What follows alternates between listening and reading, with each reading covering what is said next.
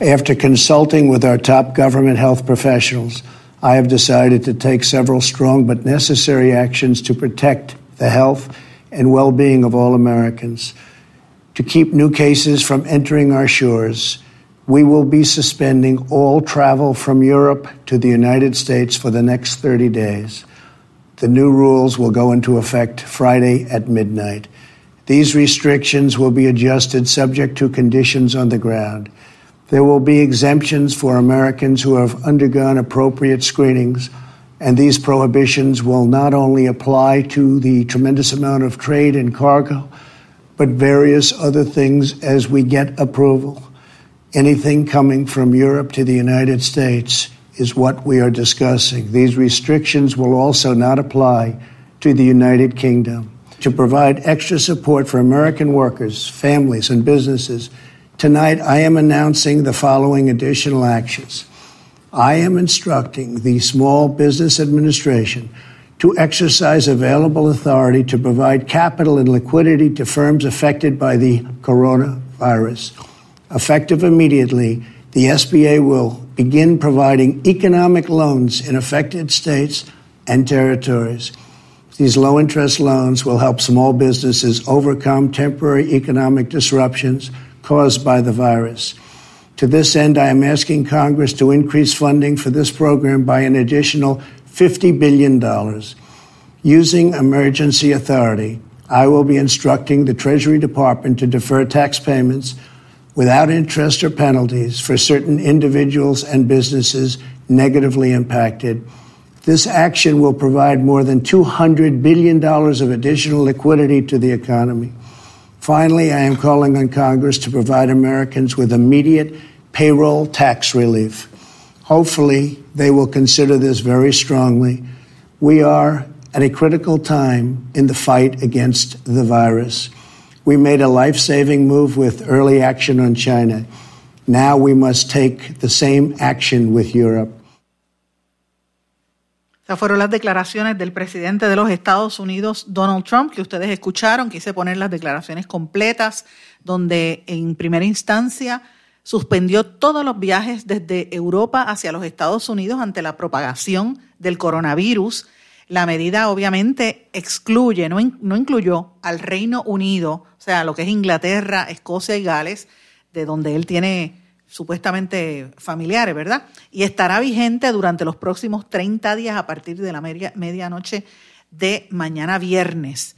Así es que esto es importante porque esta suspensión tiene mucho que ver con las restricciones económicas hacia lo que es Europa también eh, y evidentemente eh, hay una grave preocupación por la rapidez con que se está propagando este virus en países como lo es Italia, que tiene un vínculo grande con los Estados Unidos, en menor medida Francia y en menor medida España, pero también se está propagando allí.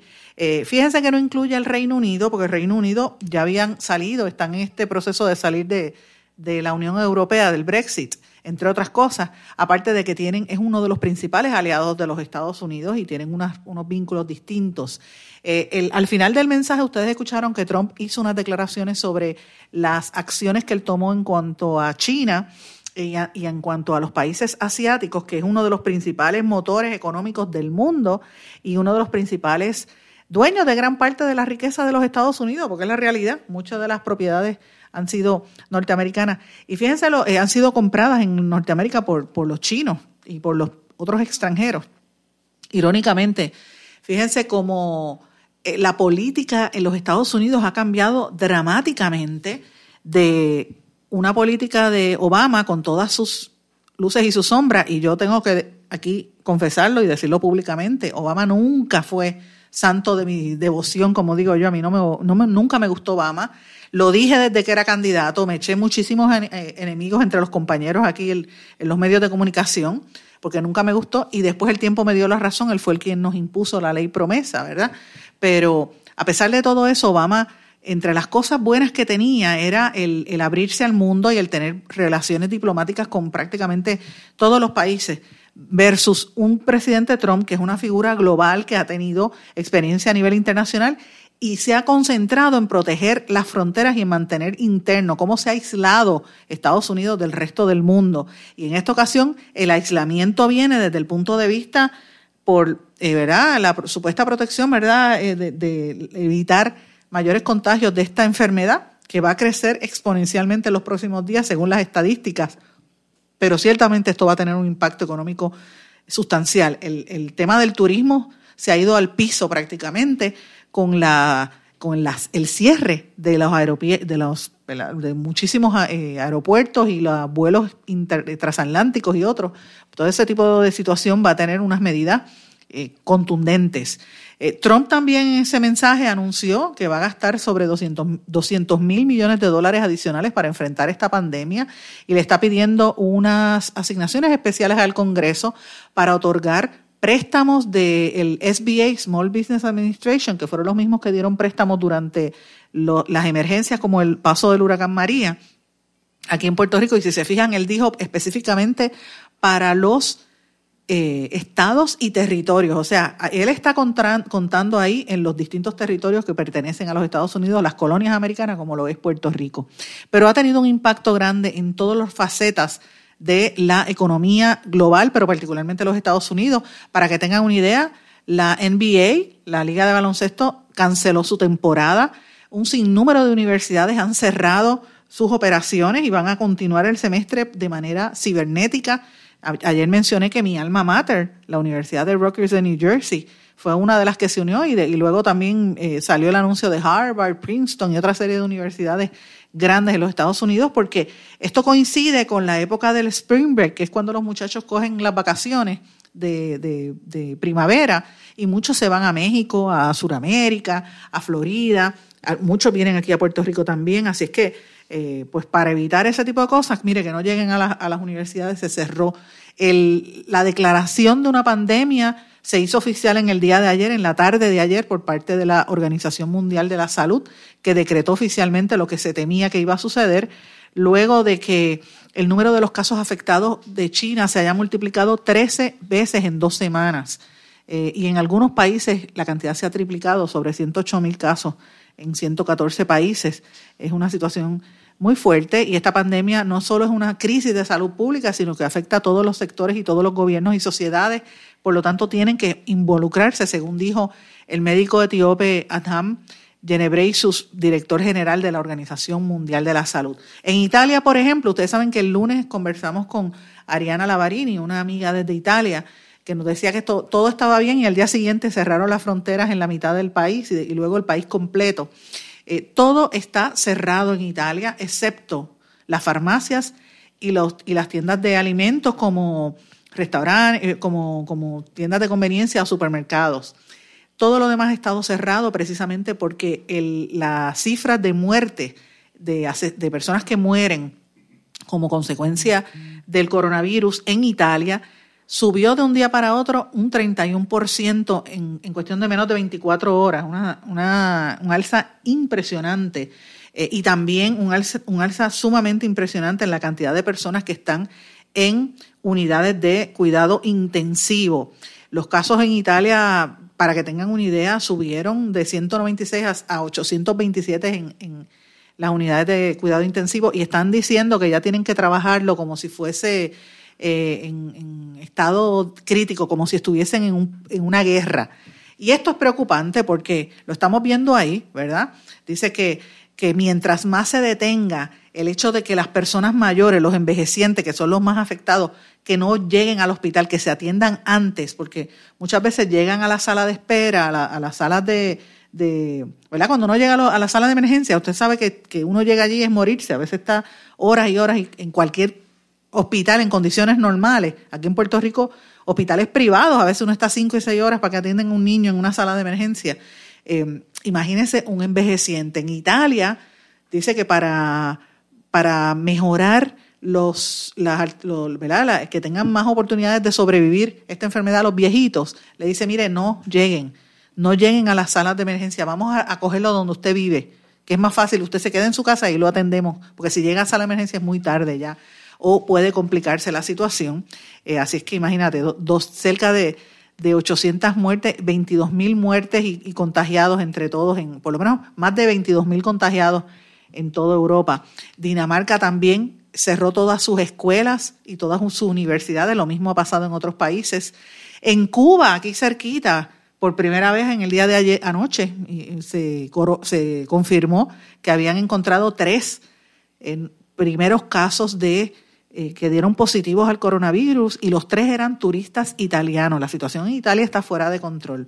Pero miren esto, hay una situación que, yo he estado manteniendo. Ustedes saben que nosotros venimos hablando del coronavirus desde que esto empezó a principios de enero prácticamente. Era entre coronavirus y, terremotos, hablábamos aquí en este espacio. Eh, y uno de los temas que hemos hablado consistentemente es el tema de además de cómo prepararnos y cómo evitarlo, lavarse las manos y todo lo demás, que lo digo casi todos los días, eh, hemos hablado también del impacto de la economía. Llevamos varios días hablando del impacto de la gasolina y finalmente ya eso ha trascendido al resto de los medios en el país, que por lo menos están hablando del tema. Pero hay un tema que ahora yo quiero traer a colación que me preocupa mucho. Yo he estado siguiendo los mercados eh, eh, de, valores. Los mercados dicen que van a seguir bajando los, valores de las acciones. Por ejemplo, en Goldman Sachs estaba planteando esta mañana que se anticipa que va a tener otra baja más de más de un 15%. Y este tema no, de verdad que es preocupante. Eh, los estrategas de, los temas económicos dicen que si esto sigue así, esto puede eh, hacer un espiral, caeríamos como en un espiral, ¿verdad? Eh, y, la economía podría bajar dramáticamente. Esto va a tener unas implicaciones muy serias.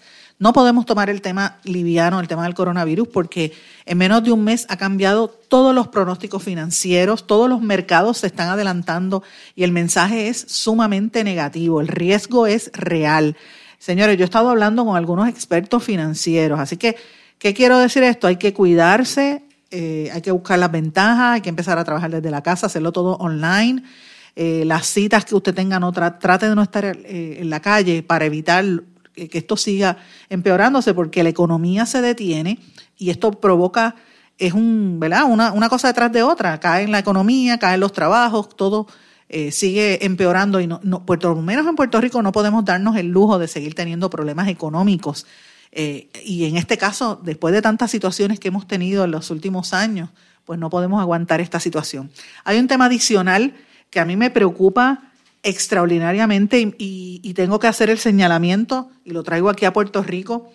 Eh, lo estoy pensando hace varios días, lo he conversado con algunas personas eh, y algunos radioescuchas me han escrito. De hecho, recibí un mensaje de una de las radioescuchas a través de mi página de Facebook que estuvimos conversando le dije, mira, sí, tienes toda la razón, yo he estado pensando en ese mismo tema y es el tema de las personas sin hogar. Eh, los deambulantes. Ustedes saben que en Puerto Rico la situación de, la, de, los, los, llamados deambulantes, que es un error, ese término yo no, lo, no me gusta utilizarlo porque todos deambulamos. Cuando vamos a un mall estamos caminando. Deambular significa caminar sin un rumbo, ¿verdad? Así que no, no se trata de deambulantes, se trata de personas sin hogar. Y el perfil del deambulante, ustedes saben que hemos tenido aquí al senador Vargas Bidot y a otras personas expertas en este tema. El perfil del deambulante ha cambiado en Puerto Rico a raíz de la situación económica y del huracán María y más, más recientemente de los terremotos. Muchos de los deambulantes no necesariamente son adictos a drogas, mis amigos. Hay familias que no tienen casa, hay madres con niños que no tienen a dónde llegar, hay mujeres, eh, hombres jóvenes que no necesariamente son adictos o enfermos eh, porque tienen la adicción a drogas. Este perfil ha cambiado. ¿Y por qué yo traigo esto? Porque mis amigos, si una persona en condiciones normales se enferma, imagínese una persona que está viviendo a la, intemperie, en el aire, al aire libre sin hogar. Es bien preocupante. Esto yo le añado la situación que hay, que el gobierno no lo acaba de decretar, la epidemia de influenza y de micoplasma. Miren, ayer yo salí, después del programa, eh, y tengo que decirlo, los que me siguen en las redes sociales saben que yo tuve un Facebook Live con el compañero Albelo, el doctor Chopper, y con el amigo periodista bien querido Jesús Rodríguez García de Radiocromática. Estuvimos hablando de unos proyectos y en ese Facebook Live les invito a que lo busquen en mi página. Y yo pensaba que el día me iba a ir bastante fácil, señores. Me llaman de la escuela de mi hija que la nena se puso malita y arranqué yo para allá. Imagínense, cuando uno, uno tiene un niño con necesidades especiales, uno corre enseguida. Y la nena resulta que estaba con catarro. Y yo dije, qué raro, porque ella, yo la escuché toser por la mañana y me llamó la atención. Y la voy a buscar, me dicen que estaba inapetente, se veía mal. y rápido fuimos a la pediatra, eh, que la adoro, Huida Acevedo, y cuando llego, bueno, tuve, estuve, para que ustedes tengan una idea, más de una hora buscando estacionamiento, media hora buscando estacionamiento.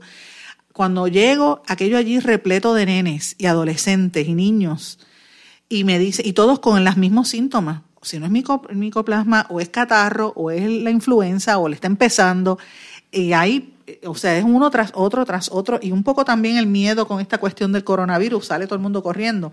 Allí habían colegios bien conocidos en Puerto Rico, el Colegio Puertorriqueño de Niñas, que eso está lleno, eh, o sea, CPN.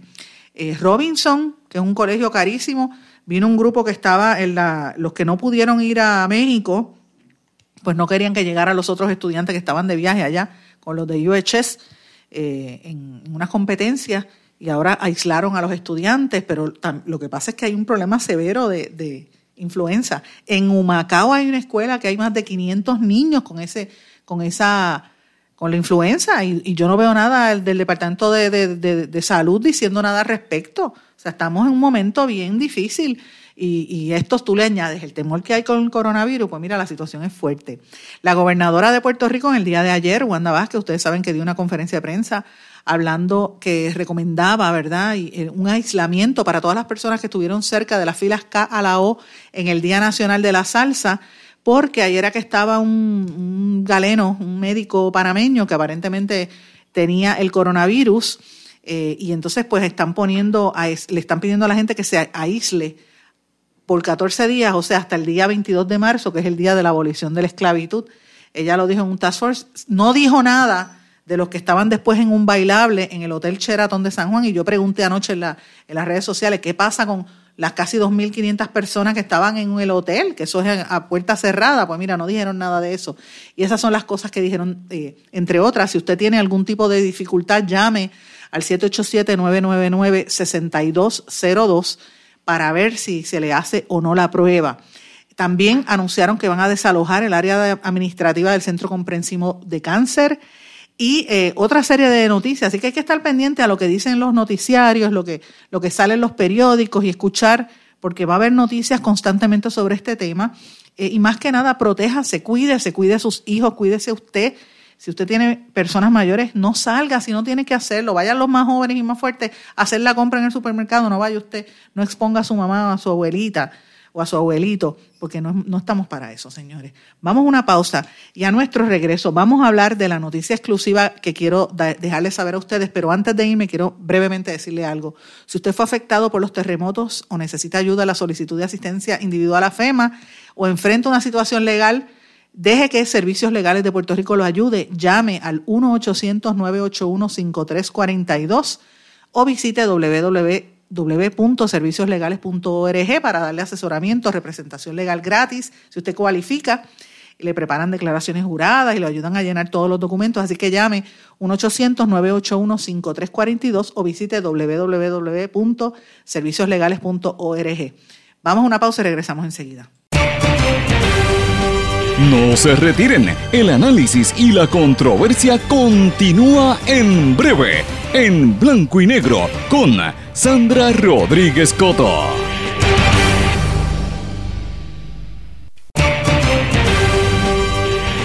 Y ya regresamos con el programa de la verdad, en blanco y negro, con Sandra Rodríguez Coto. Y regresamos en blanco y negro con Sandra, mis amigos, y tenemos que venir ahora con la segunda parte de nuestra investigación. Y los invitamos a que lo busquen, pueden ver el documento y ver una explicación un poco más profunda en nuestro blog en blanco y negro con Sandra. Pero aquí lo importante que tenemos que hablar en esta investigación de los traqueteos que hay en el Departamento de Salud es que el propio gobierno sabía de los traqueteos que hay con las licencias. El secretario de Salud, Rafael Rodríguez Mercado, y no solamente él, sino su asesor legal, Raúl Bandas Pilar, entre otros, conocían desde hace tiempo todas estas irregularidades que se le imputan a la directora ejecutiva de una de las oficinas en la que se otorgan las licencias a, los a todos los profesionales de la salud, específicamente a los farmacéuticos y a los técnicos de farmacia, las licencias que necesitan para poder trabajar legalmente en Puerto Rico. Ni Rafael Rodríguez Mercado, ni su asesor legal Raúl Bandas del Pilar han actuado, pero señores, el esquema ya sonó las alarmas y por eso está en la mira de al menos dos investigaciones por parte del negociado federal de investigaciones, el FBI, y la oficina del inspector general del Departamento de Salud Federal. Ustedes saben que esto lo adelantamos en el día de ayer. Eh, pero evidentemente la información sigue fluyendo. Por eso es que este segmento se lo vamos a dedicar un poquito para explicarle qué es lo que está ocurriendo. Nosotros hemos tenido acceso, este programa, esta servidora, el blog, a una serie de documentos, cartas, correos electrónicos, carpetas de documentos, sobres con papeles y una serie de información donde se evidencia que el expresidente del Tribunal Federal en Puerto Rico, nada más y nada menos que José Fuster, que cada vez que él hablaba aquí la gente temblaba, cuando él presidía el Tribunal Federal. Señores, este juez denunció, o ex juez, porque él ya no ejerce como juez federal, pero siempre seguirá siendo juez ante la, ¿verdad? los ojos de muchísimas personas por los años de experiencia. Pero este señor, licenciado ex juez José Fusté, expresidente del Tribunal Federal, y, lo menciono así para que vean la magnitud de la importancia de esto. Usted denunció el esquema de intromisión y control ilegal de documentos que mantiene la directora ejecutiva de la Oficina de Reglamentación y Certificación de los Profesionales de la Salud, que le conocen como ORCPS, Norma Torres Delgado. Esta, esta intromisión ilegal que se alega que ella está haciendo es eh, más que evidente en los documentos que pudimos tener acceso y que pudimos ver. Usted advirtió que iba a denunciarlo ante la gobernadora Wanda Vázquez y que iba a, denunciar esas irregularidades. Y le voy a citar parte de los documentos que pudimos leer y ver. Y dice así, le concedo un plazo de 24 horas para retractarse del historial de abusos de su oficina. Sostuvo su, eh, este señor Fusté en un correo electrónico. Señores, cuando dice historial de abusos en su oficina, uno dice, pero ¿cómo es posible que un ex juez se exprese así? Y dice el ex juez, se le pedirá a la gobernadora que tome cartas en el asunto. El Departamento de Salud se afecta con posturas como la suya y usted será responsable de la mala imagen que del departamento se ha de formar por sus actos. Le pido que piense bien lo que va a hacer. No, no vamos a condonar o a ocultar la realidad de lo que está sucediendo. Mediante copia al secretario de Salud, a quien conozco y aprecio, le pido a él que tome cartas en este asunto inmediatamente. Eso dijo Fusté en el documento. Señores, Fusté no es poca cosa. Reitero, fue presidente del Tribunal Federal en Puerto Rico, es asesor de la Junta de Farmacia y encontró el traqueteo que estaba haciendo la oficina del gobierno, cogiendo el dinero de la Junta de Farmacia, administrándolo y encima violentando todos los procesos. O sea, imagínese esto, hay una junta reglamentadora, una junta examinadora, que es la que determina quién es, quién tiene licencia, quién puede ser farmacéutico, quién expide los, los, certificados de good todo lo que usted necesite como, como profesional de la salud. Pero hace unos años se creó esta entidad por orden ejecutiva para que administrara los cursos de educación continua para 22 entidades de gobierno, como enfermeros, médicos, eh, veterinarios, tecnólogos médicos, técnicos de laboratorio y obviamente los farmacéuticos. Son 22 entidades en, total. Eso está escrito al Departamento de Salud. Se supone que cada entidad, cada profesión, usted si es enfermero, usted paga una cuota para que le den la licencia de enfermero y esa cuota va a esa oficina y esa oficina tiene que utilizar la cuota de ese enfermero y de todos los que existan para atender a todos los enfermeros pues miren, ese, ese dinero lo ponen en un pote, no se sabe dónde está, si es que lo cogió Hacienda, si es que lo cogió el departamento, le llaman el petty cash del Departamento de, Salud. Y cuando es el momento de buscar la información, pues miren, no, no hay ni dinero ni ayuda. Los farmacéuticos llaman y miren, evidencia está en mi blog, y usted la puede ver, de cómo estaban pues, tirados en el piso los archivos con los documentos privados y confidenciales, número de licencia, nombre, dirección, número de seguro social información privada que cualquiera puede robarla, porque aquí se están robando la, propiedad intelectual tirada en el piso de profesionales como son los farmacéuticos que se tienen que quemar las pestañas en la universidad y los técnicos de farmacia también. Imagínense las demás. Señores, usted está viendo esto, ve que hay una intromisión indebida y va y le escribe a la señora que administra esa oficina, puesta allí por política, porque es una politiquera eh, bien cercana al, al, que estaba en el poder antes, a Roselló, y me refiero a Norma Torres Delgado, y él ve las irregularidades y le escribe. Ve que ella no contesta, le va arriba, va al asesor banda y va al secretario, el secretario no dice nada y ya puso la alerta, dijo, voy a ir a la gobernadora. ¿Y por qué yo digo todo esto? Porque usted ahora mismo es asesor de la gobernadora Wanda Vázquez. Ustedes recuerdan que el mes pasado Wanda Vázquez lo nombró junto a la ex fiscal federal, a la ex jefa de Fiscalía Federal, Rosemilia Rodríguez, en un consejo asesor para el manejo de los programas federales de vivienda, del programa de Community Development Block Grant, el CDBG, porque como esos fondos los tienen aguantados por la corrupción, hay que buscar cómo se convence al gobierno federal para que lo suelte. Y lo que hizo la gobernadora, y yo creo que muy sabiamente, fue buscar gente que estaba en el gobierno federal, que llevan toda la vida trabajando con esto, figuras importantes como la misma Rosemilia eh, Rodríguez y como el expresidente del Tribunal Federal. Así que él está trabajando con la gobernadora y le está alertando de que hay corrupción. Para que ustedes vean que lo que decía Raúl Maldonado hace un año de que aquí había corrupción, una mafia institucional, está y sucede, señores.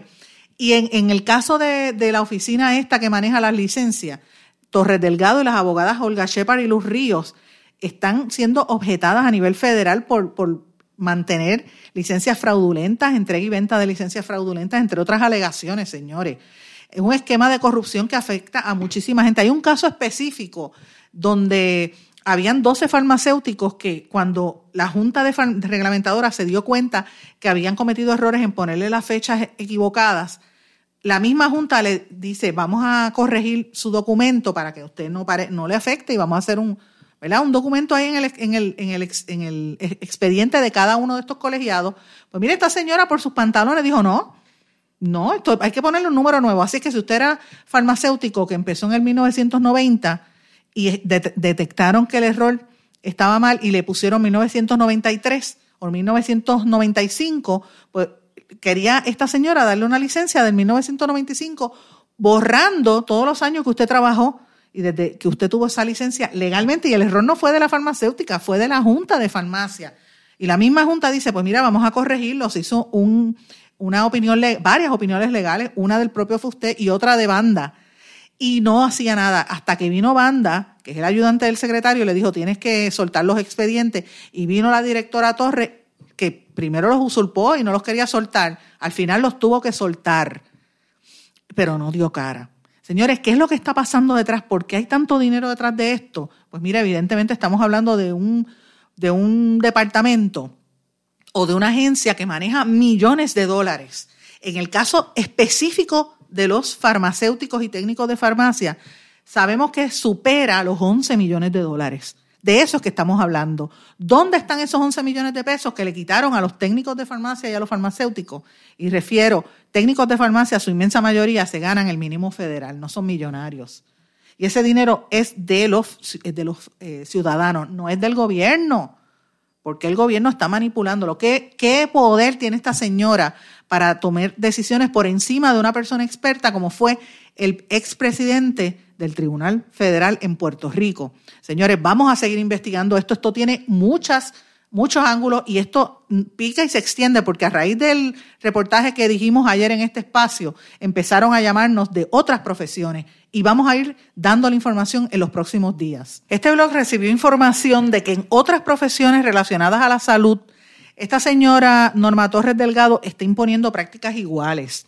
De hecho, tenemos información precisa de que en programas incluso dentro del Departamento de Salud, eh, si alguien le cuestionaba o le increpaba o le decía, miren, esto no está correcto, ella los sencillamente los cancela, le quita los contratos, los, los amenaza. La situación es un régimen de terror. Tengo evidencia, voy a ponerlos al aire Estoy dándole oportunidad a la señora Torres que nos conteste, pero no, no quiere dar cara. Hasta por correo electrónico le he enviado las peticiones. Pero tenemos también información de lo que está ocurriendo con los terapistas ocupacionales. Eh, y yo quiero que ustedes escuchen esto, que recibimos a través de uno de nuestros radioescuchas, ¿verdad?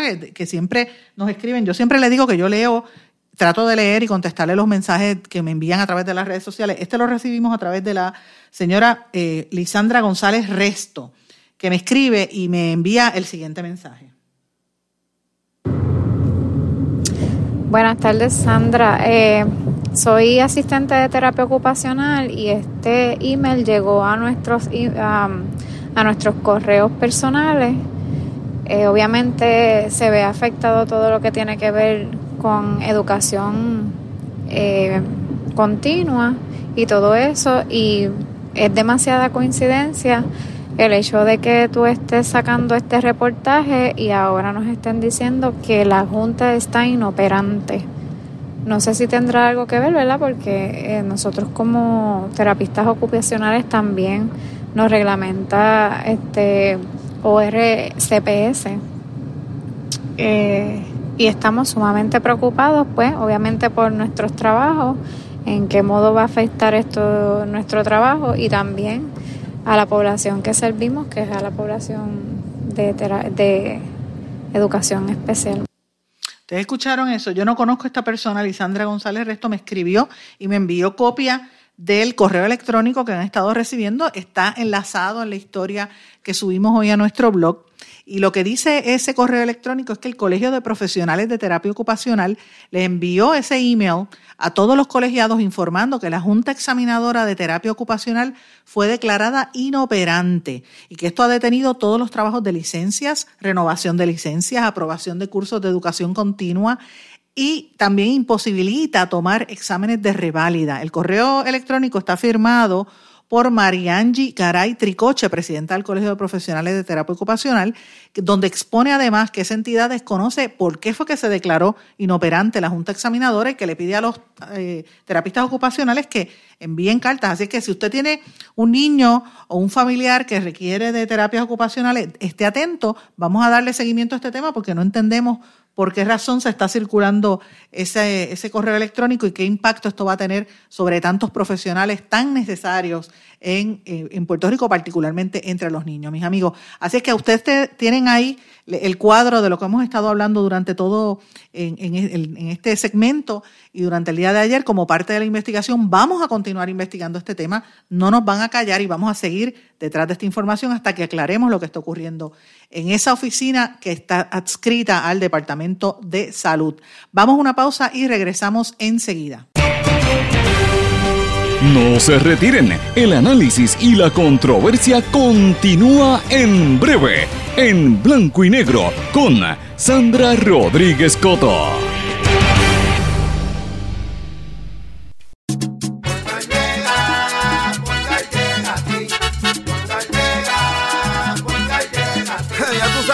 Lo que te responden, pero ahora botaron la ola, porque ya no importa en qué parte de la isla estés. Si tuviste un accidente, mi gente de Poingal le llega a tu casa o trabajo para que no te complique. Con servicio en todas partes de la isla y el mejor servicio al cliente. Por eso y mucho más, yo Piru lo digo, yo quiero Poingal. ¡Duro!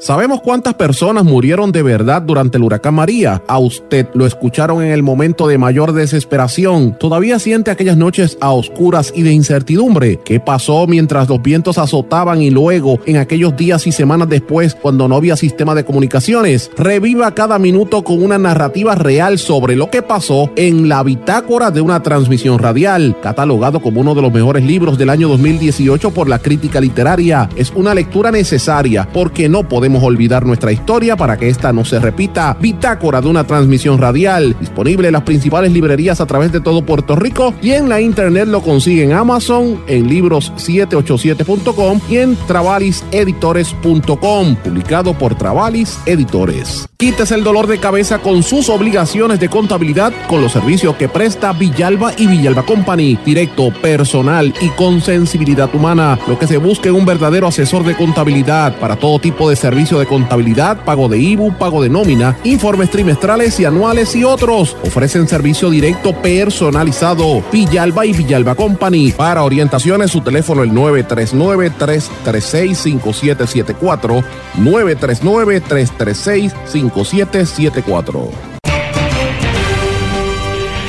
Y ya regresamos con el programa de la verdad en blanco y negro con Sandra Rodríguez Coto. Y regresamos a esta parte final de En Blanco y Negro con Sandra. Mis amigos, hay otros temas importantes aparte del el coronavirus y de lo que acabamos de denunciar que, que, les anticipo que vamos a seguir hablando de este tema, porque son muchos millones lo que hay ahí detrás. Pero hay otros temas que quería mencionarles. Está el caso de Abel Nazario, que poco tiempo le duró el buen momento que tuvo en su juicio federal, porque el ex senador y ex alcalde de Yauco, Abel Nazario, ex senador, no, él sigue siendo senador, es ex alcalde lo que pasa es que él es ex PNP, porque se fue del PNP, pero sigue siendo senador. Eh, y él pues tuvo un testimonio, enfrentó un testimonio bastante contundente, porque los testigos parecían indicar que no solamente él había cometido delitos que le imputa a la Fiscalía Federal, pero que también había cometido otros delitos como el fraude al Departamento del Trabajo y Recursos Humanos en Puerto Rico. Así que eh, hay que ver qué pasó. Ustedes recuerdan que el senador está acusado de haber cometido fraude y, y de haberle mentido al gobierno federal violando un acuerdo que había llegado con el Departamento del Trabajo para pagarle horas voluntarias que habían trabajado un sinnúmero de empleados entre los años 2012 y 2014. Así que eh, esto es una... Eh, supuestamente esto es ilegal, ¿verdad? Esto va en contra de las leyes laborales. Abel Nazario siempre se ha defendido, dice que este, que este caso es, es fabricado, pero evidentemente el día de ayer no le fue muy bien. Señores, el Colegio de Abogados de Puerto Rico eh, y, el presidente de la Comisión de Derecho Civil de, esa institución del Colegio de Abogados, que me refiero al licenciado José Javier Lamas Rivera, le solicitó al presidente del Senado, Tomás Rivera Chats, que posponga la aprobación del Código Civil porque todavía hay una serie de lagunas sobre ciertos artículos del documento que tienen que, que tienen que ser discutidas con mayor amplitud en vistas públicas. Él envió una carta dirigida al presidente y dice que es muy prematuro eh, tratar de alterar eh, de manera infundada la interpretación de la doctrina legal en ese derecho civil que lleva más de 100 años en cuestión de dos días empujar un cambio tan radical pues no, no es propio. El proceso de vistas públicas que hubo en la Cámara de Representantes no fue suficiente para atender todas las dudas que había con esas disposiciones de ley, mucho más allá del tema del de, matrimonio o la, la adopción entre personas del mismo sexo o las causales que se eliminaron del divorcio, como por ejemplo el divorcio contencioso. Eh, también la, disposición que permitiría una acción judicial para declarar incapaz a una mujer embarazada, o sea, esa acción le prohibiría a una mujer que fuese embarazada eh, tomar decisiones sobre, sobre su cuerpo y sobre su vida, porque si el padre o el marido dice que es incapaz, pues mira, no lo va a poder hacer según este nuevo código. Eh, eh, echa hacia atrás muchos, muchos derechos que se habían adquirido, sobre todo nosotras las mujeres. Eh, y el Colegio de Abogados está haciendo esta llamada, este llamado con mucha seriedad. Y yo espero que en el Senado lo tomen en consideración porque esta es la ley. Yo sé que las leyes, mucha gente siempre tiene sus opositores, pero lo que se plantea aquí es una situación sumamente seria. Eh, y ellos están pidiendo que, si se aprueba un código civil que sea partidista, pues obviamente va a ser un balón político y va a ser un problema en, el, en todos los ámbitos legales de Puerto Rico. Esperemos que esto no sea así. Señores, tengo que mencionar unas noticias importantes internacionales también que me parece que, se las quiero plantear para que usted llegue a sus propias conclusiones, ¿verdad? Usted busque información y usted verá que lo que yo le estoy diciendo no, no, es, eh, no es falso, es todo lo que, lo que se está cuestionando ahora mismo en todo el mundo. Y ahora mismo el jefe del Comando Sur de los Estados Unidos, el almirante Craig Fowler, em, anunció que los Estados Unidos va a aumentar su presencia militar en América Latina para finales de este año. Esto es interesante porque ustedes recuerdan que el Comando Sur tenía parte de sus operaciones aquí en Roosevelt Roads y en, y en Vieques. Cuando ellos empezaron a cerrar sus bases y coincidió con lo que ocurrió en Vieques, pues se fueron de aquí y se fueron para Florida. Pues mira, ahora quieren volver al sur. Según Fowler, esta, esta estrategia de los Estados Unidos incluirá traer nuevos barcos, aviones y fuerzas de seguridad. Esto lo dijo en una comparecencia ante el Comité de Servicios Armados del Senado y dijo que lo que quiere es, el objetivo de esto es tranquilizar a los socios de Estados Unidos y contrarrestar una serie de amenazas, entre ellas el narcoterrorismo. El jefe del Comando Sur dijo que eh, mientras Rusia, China y Cuba colaboran con el gobierno de Venezuela, a ellos les toca, y, se autoproclaman ellos como democracias libres, mover una economía libre y próspera. Y dice que pues estas sanciones, hay que imponerle sanciones mayores a los, a los venezolanos, lo cual el gobierno venezolano dice que son sanciones unilaterales. y obviamente están eh, peleándola. El gobierno de los Estados Unidos cuenta con el apoyo de algunos eh, aliados en el sur, como la de Bolivia, que, se impuso allí y, quiere matar a todos los indígenas, porque no soportan a los indígenas que sean de clase media. Eh, y, en el de Brasil también, Bolsonaro, que es otro casi como Trump. Así que hay que ver los cambios geopolíticos que se están dando en Sudamérica y el impacto que esto va a tener sobre toda nuestra región, sobre todo en Puerto Rico. Una noticia importante que también trascendió en el día de ayer, que quiero mencionarla porque fue tarde después de haber salido en el aire, creo yo, fue cuando la condena, la condena de 23 años por violación y actos sexuales criminales ah, que se le impuso contra Harvey Weinstein, el poderoso productor de cine, el más poderoso productor de cine que hubo en Hollywood. Lo condenaron a 23 años de cárcel por violar a mujeres. Eh, y ustedes saben que esto fue parte de lo que provocó eh, y le dio voz a sus víctimas y provocó la creación del movimiento feminista Me Too, que catalizó, eh, ¿verdad? Hizo un escándalo de todo este caso. pero Harvey Weinstein dice que es injusto lo que hizo aunque él reconoce que se siente mal por algunas cosas, pero dice que lo que hizo MeToo llegó muy lejos. Eh, y dice que, evidentemente pues eh, es un problema serio porque él, él, ahora lo pusieron como, lo ordenaron incluir en el registro de agresores sexuales, así que este, este señor que está enfermo morirá en la cárcel por haberle hecho tanto daño a tantas mujeres y tantas actrices, sobre todo a través de los años.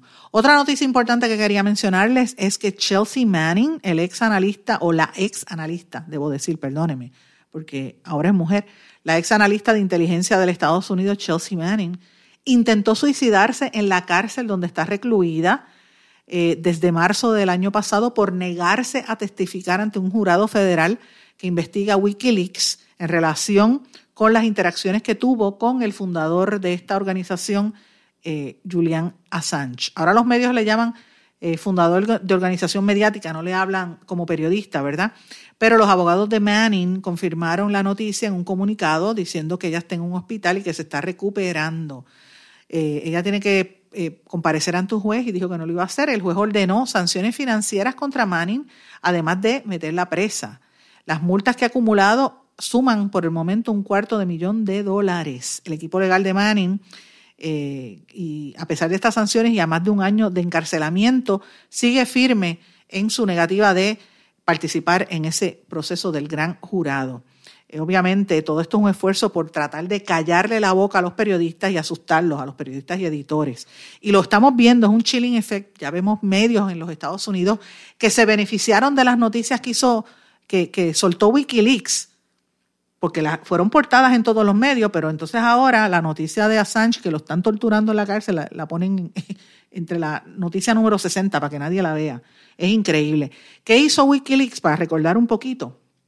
Wikileaks eh, estaba, por, ejemplo, en el caso de Manning específicamente, eh, era analista del ejército de los Estados Unidos y soldado antes de, que antes le llamaban Bradley eh, y él ya había tenido problemas y había intentado suicidarse en otras ocasiones cuando estuvo encarcelado antes de hacer la transición de sexo, porque él filtró a Wikileaks cables diplomáticos secretos del campo de batalla relacionados a las guerras entre Estados Unidos, Afganistán e Irak. Eh, y lo condenaron a 35 años de cárcel, condena que fue conmutada entonces por Barack Obama. Eso fue uno de los últimos actos que hizo Barack Obama. Pero ¿qué fue lo que hizo Wikileaks?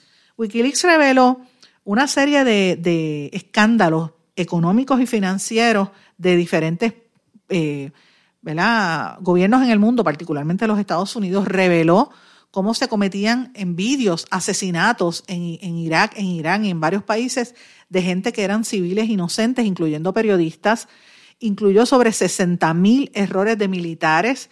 Incluyó también y reveló que la CIA espía, espía por los celulares a los ciudadanos norteamericanos y a los mismos y a los opositores y a presidentes de otros países. Y reveló también entre otras cosas torturas las torturas y los arrestos a tantos inocentes que hubo en la cárcel de Guantánamo, que la mayor parte de los que estaban allí no eran terroristas, sino gente que veían en la calle y lo metieron en la cárcel y los torturaron por años allí en Guantánamo. Y no eran ni siquiera los terroristas que estaban buscando. Así que esas son algunas de las cosas que reveló Wikileaks que el gobierno de los Estados Unidos nunca quería que se supieran. Y obviamente él estuvo bajo protección de, de, la, Embajada de Ecuador, pero al, al, haber un cambio de gobierno, pues obviamente lo, lo soltaron y lo, lo apresaron, se lo dieron a las autoridades británicas que evidentemente este, ya sabemos lo que está pasando con eh, Julian Assange, el fundador de Wikileaks.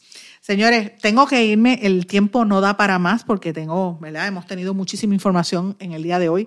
Quería hablar un poquito sobre la Compañía Teatro Nacional de Teatro, que ya ustedes saben, lo habíamos anunciado aquí la semana pasada. Van a estar estrenando la obra La Cuarterona la obra maestra de don Alejandro Tapia Rivera entre el jueves 19 de marzo en adelante y es una obra gratis que el pueblo puede ir a verla en el Centro de Bellas Artes gratis. Así que eh, quiero mencionarlo con, con, detalle. Ya ustedes saben que hablamos con el director, el dramaturgo Roberto Ramos Perea, pero quería repetirlo para que la gente no se olvide, porque es una actividad gratis que, mire, no hay chavitos y si usted quiere salir y disfrutar, vaya a ver una obra de teatro, que eso vale la pena. Pero el tiempo no me da, así es que por lo menos lo menciono, voy a darle eh, quizás alguna información en mis redes sociales y, si tengo oportunidad mañana hablamos un poco más en detalle sobre esto. Eh, mis amigos, no tengo tiempo para más, les, agradezco su sintonía, gracias por los mensajes. He recibido muchísimos mensajes de gente dándome teorías de conspiración, voy a ver si hago como un resumen de algunos de ellos porque me parecen interesantísimos. Pero gracias por sus mensajes, siempre le digo que me escriban. Queremos crear comunidad, escríbame a mis redes sociales en Facebook, Sandra Rodríguez Coto o en blanco y negro con Sandra, en Twitter e Instagram, SRC Sandra. Mi amigo será hasta mañana. Que pasen todos muy buenas tardes. En blanco y negro con Sandra se despide. ¿Se quedó con ganas de más? Busque a Sandra Rodríguez Coto en las redes sociales o acceda a en blanco y negro.blogspot.com porque a la hora de decir la verdad solo hay una persona en la cual se puede confiar. Sandra Rodríguez Coto en blanco y negro.